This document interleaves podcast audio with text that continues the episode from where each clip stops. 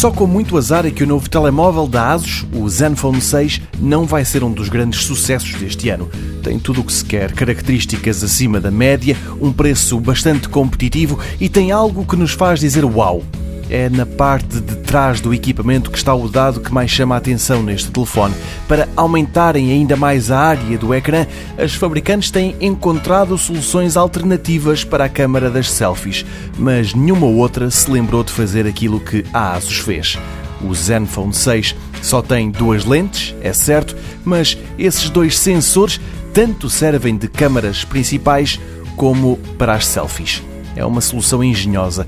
Um sistema motorizado permite alternar com um toque no ecrã do modo normal para o modo selfie. As lentes giram 180 graus sobre o topo do telemóvel para se colocarem ou numa ou noutra posição.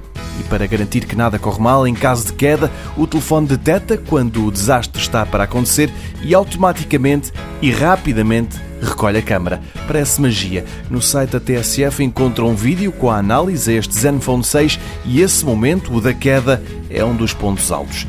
Depois tem um processador muito recente e rápido, coisas como um leitor de cartões micro SD de até 2 TB, uma bateria com uma autonomia que faz lembrar a capacidade de resistência de um maratonista, entrada para os escutadores mini jack, espaço para dois cartões SIM, Onde é menos interessante é no ecrã que é LCD. Por outro lado, como não tem câmara das selfies visível, quase toda a frente do telemóvel é ecrã.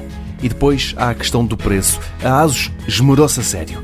Passe pelo site da TSF, encontra na secção futuro a análise completa.